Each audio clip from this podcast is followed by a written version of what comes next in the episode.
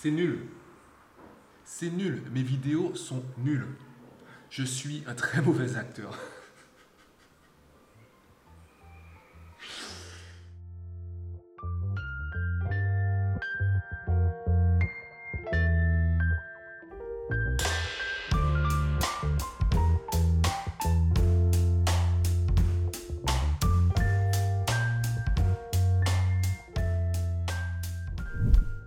Est-ce que je peux vraiment dire qui je suis maintenant? Je prends l'exemple des élèves que je rencontre. À notre première rencontre, ils me disent pratiquement tous qu'ils sont nuls en mathématiques, que les mathématiques c'est compliqué, que ce n'est pas fait pour eux, qu'ils n'y arriveront jamais.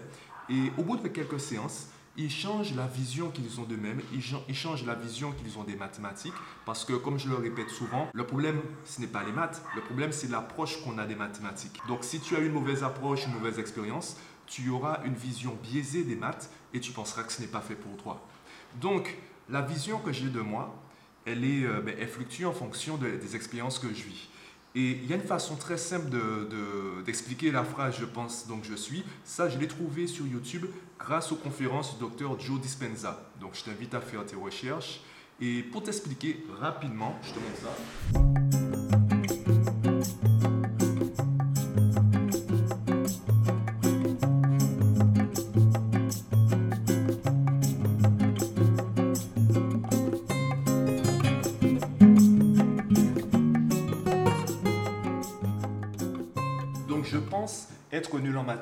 Comme je pense être nul en mathématiques, j'agis comme quelqu'un qui est nul en mathématiques.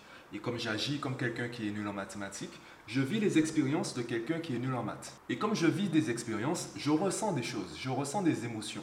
Et en fonction de ce que je ressens, je vais me définir. Je suis, je suis nul en maths. Et comme je suis nul en maths, j'ai des pensées de quelqu'un qui est nul en maths. Et c'est ce cycle-là, en fait, dans lequel on est tous inconsciemment. Il y a un lien, il y a un cycle entre je suis et je pense. La manière dont je me perçois, la manière dont je pense être, va définir qui je suis. La manière dont je suis, de la manière dont je me définis, va influencer mes pensées, va influencer mes actions, mes expériences, mes émotions et encore qui je suis ou qui je pense être. Donc, pour que mes élèves progressent, je dois changer ce cycle, je dois casser ce cycle. De la même façon, pour que je sois un meilleur acteur, je dois casser le cycle. Je dois d'abord changer mes pensées, parce que ce sera compliqué de changer mes actions tout de suite. Ensuite, il y a une différence entre les affirmations et les confirmations.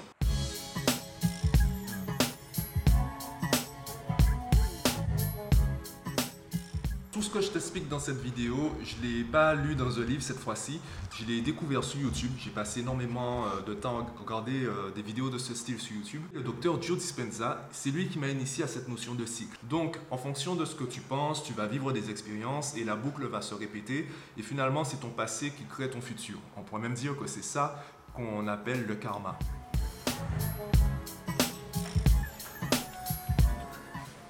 Imaginons que tous les matins, je me répète devant mon miroir, je suis un bon acteur.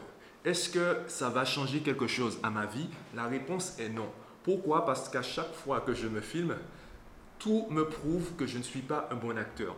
La confirmation que j'ai, c'est que je ne suis pas encore un bon acteur. Je vais penser à ce que je ne suis pas au lieu de penser à ce que je suis. Et l'important, c'est toujours d'être dans le positif. Mais la positive attitude, l'optimisme, c'est pas de se forcer à croire en quelque chose auquel tout notre être ne croit pas. Par contre, si je prends une phrase du type euh, j'améliore petit à petit mon jeu d'acteur, eh bien là, je ne fixe pas mon niveau. J'établis une progression. Parfois, il y a des ratés, comme tout le monde, je m'accorde le droit d'échouer.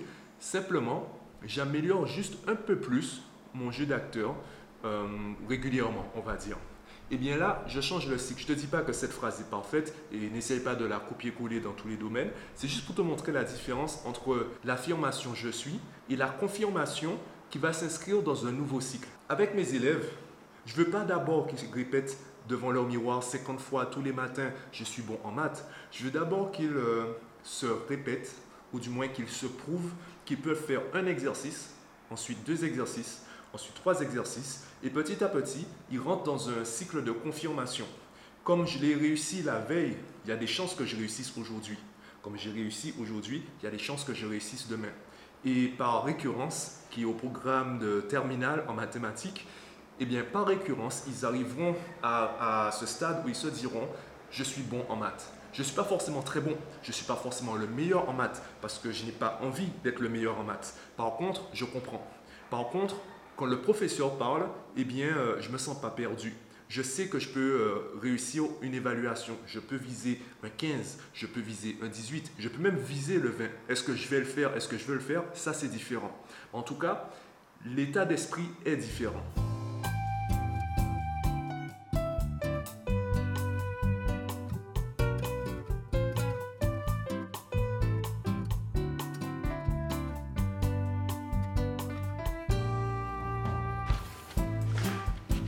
J'avais récupéré ça pour euh, soi-disant améliorer le son, pour que ça casse un peu l'écho de la pièce. Mais vu qu'il y a peu de meubles, ça change pas grand-chose.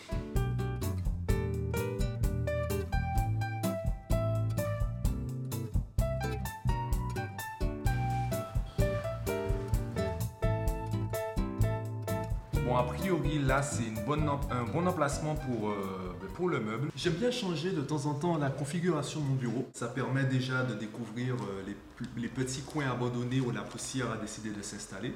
Et ça permet aussi de revoir un peu, en fait, euh, la manière dont, dont je vois les choses, la manière dont j'ai envie de travailler. Et justement, concernant mon bureau, on m'a plusieurs fois conseillé d'investir dans l'aménagement, d'investir dans le mobilier pour que ça puisse séduire davantage de clients. On pense que ben, ça donnera davantage envie aux gens de venir si mon bureau paraît plus confortable. Et c'est là où je trouve important de vraiment définir qui on est avant de chercher à être plus. Par exemple, je me suis intéressé récemment à ce courant de pensée, à ce style de vie qu'est le minimalisme. Le minimalisme, qu'est-ce que c'est? Quand tu entends le mot minimalisme, tu penses tout de suite au mot minimum. Et ce n'est pas cela. Ou du moins, ce n'est pas sur cela qu'il faut mettre l'accent. Je te présente déjà deux livres, L'art de la simplicité, qu'on pu s'intituler également L'art du minimalisme, et également L'art subtil de s'en foutre. Il y a une autre référence, mais je n'ai pas de livre, quoique son livre doit être chez moi. Cette référence est Ramit Sethi, qui est, on va dire, un coach en finances personnelles. Il va t'aider à devenir riche. C'est ce qu'il euh, présente comme argument. Mais c'est pas riche genre multimillionnaire ou voire milliardaire, ce n'est pas ça. C'est riche dans le sens où tu seras beaucoup plus épanoui avec tes finances personnelles. Amit Sethi, il est dans le plus. L'art de la simplicité est dans le moins, comme le minimalisme. Et l'art subtil de s'en foutre, je te le dirai tout à l'heure. Alors, le moins, c'est quoi? Le moins, c'est moins de superflu. Il faut définir ce qu'est le superflu. Mais pour définir ce qu'est le superflu, tu dois définir ce qui te rend épanoui. Quelle est ta zone de confort? Et l'erreur qu'on fait tous, c'est que on parle énormément de sortir de sa zone de confort et très peu de personnes t'aident à définir ce qu'est ta zone de confort. Tu ne peux pas quitter une zone que tu ne connais pas. Comment tu sais que tu l'as quittée? Parce que tu as vécu de l'inconfort. Mais quel inconfort Quels sont les paramètres? Tant que tu n'as pas défini précisément quelle est ta zone de confort, tu ne peux pas vraiment en sortir. Et à partir du moment où euh, tu as trouvé ce qui te rend plus épanoui, ce qui te rend heureux, là, Ramit Sethi va te dire, ben, c'est là que tu dois investir de l'argent, c'est là que tu dois investir du temps, c'est là que tu dois investir de l'énergie. La question maintenant, c'est euh, comment faire avec les codes sociaux? Parce qu'il y a des choses qui ne sont pas importantes pour toi. Ben, euh, je te prends mon exemple. Je ne suis pas très attaché aux vêtements. Moi, quand j'achète des vêtements, ça va très vite.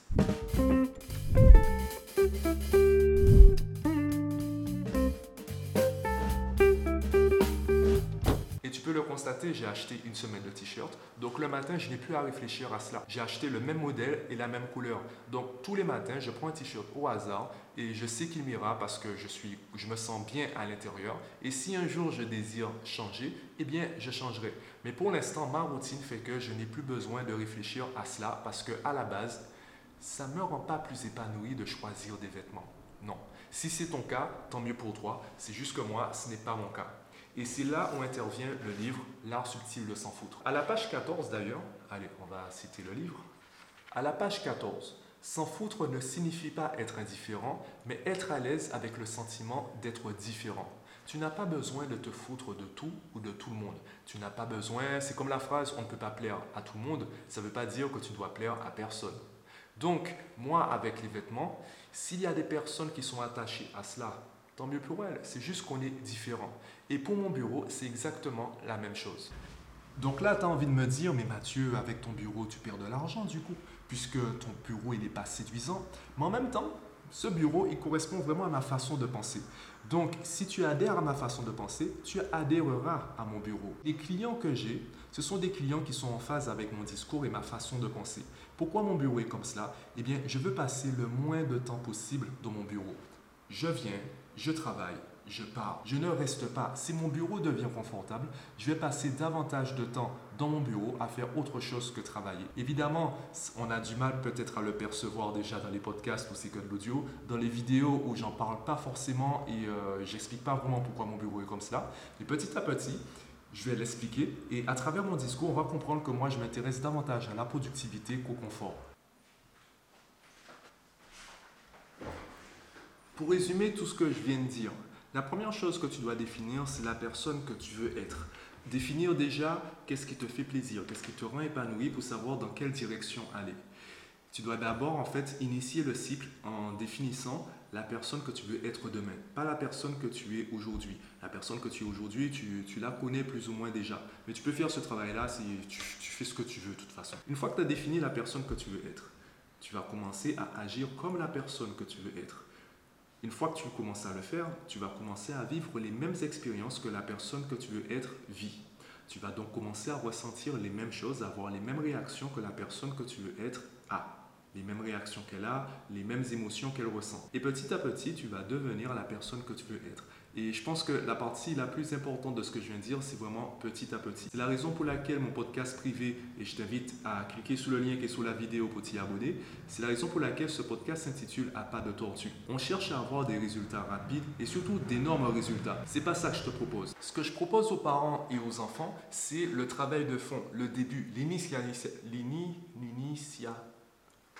Ce que je propose aux parents, ce que je propose aux enfants, c'est le travail de fond, c'est le début, c'est le commencement. La suite du travail se fera à la maison avec les parents ou des profs particuliers. Au début, il faut briser le cycle. Au début, il faut recréer cette organisation, cette autonomie, cette envie d'apprendre, ce goût pour l'apprentissage pour que le reste puisse suivre. C'est la raison pour laquelle, au maximum, je propose un suivi sur six mois mais c'est davantage tourné vers les maths, c'est davantage pour les troisièmes ou les terminales qui préparent euh, un diplôme. En général, en trois mois, ça va. Quand ça va pas, c'est parce que à la maison, les parents ont aussi besoin de changer leurs habitudes. C'est la raison pour laquelle j'ai tourné mon activité vers quelque chose à distance où je peux appeler les parents et traiter directement avec eux.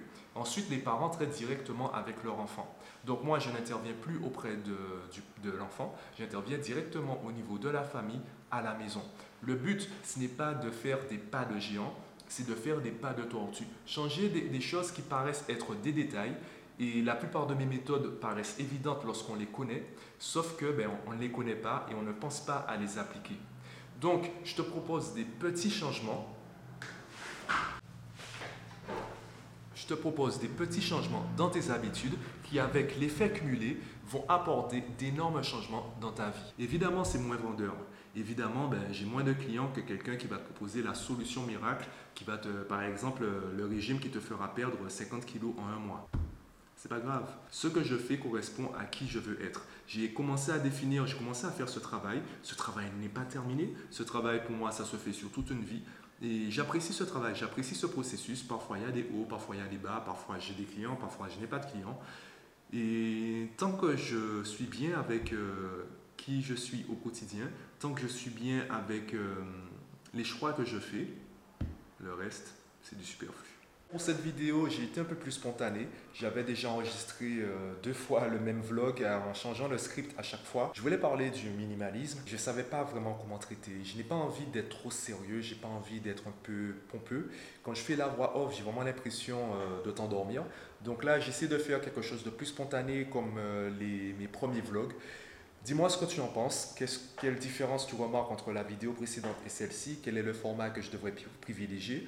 Avec les vlogs quotidiens, je me suis habitué à être spontané, donc c'est un peu plus facile pour moi, ben, c'est ce que je suis en train de faire actuellement, c'est un peu plus facile pour moi d'improviser un discours, même si parfois je dis des bêtises, je coupe, je refais la séquence. Mais c'est plus facile pour moi de faire comme cela que de faire un script avec une voix off, etc.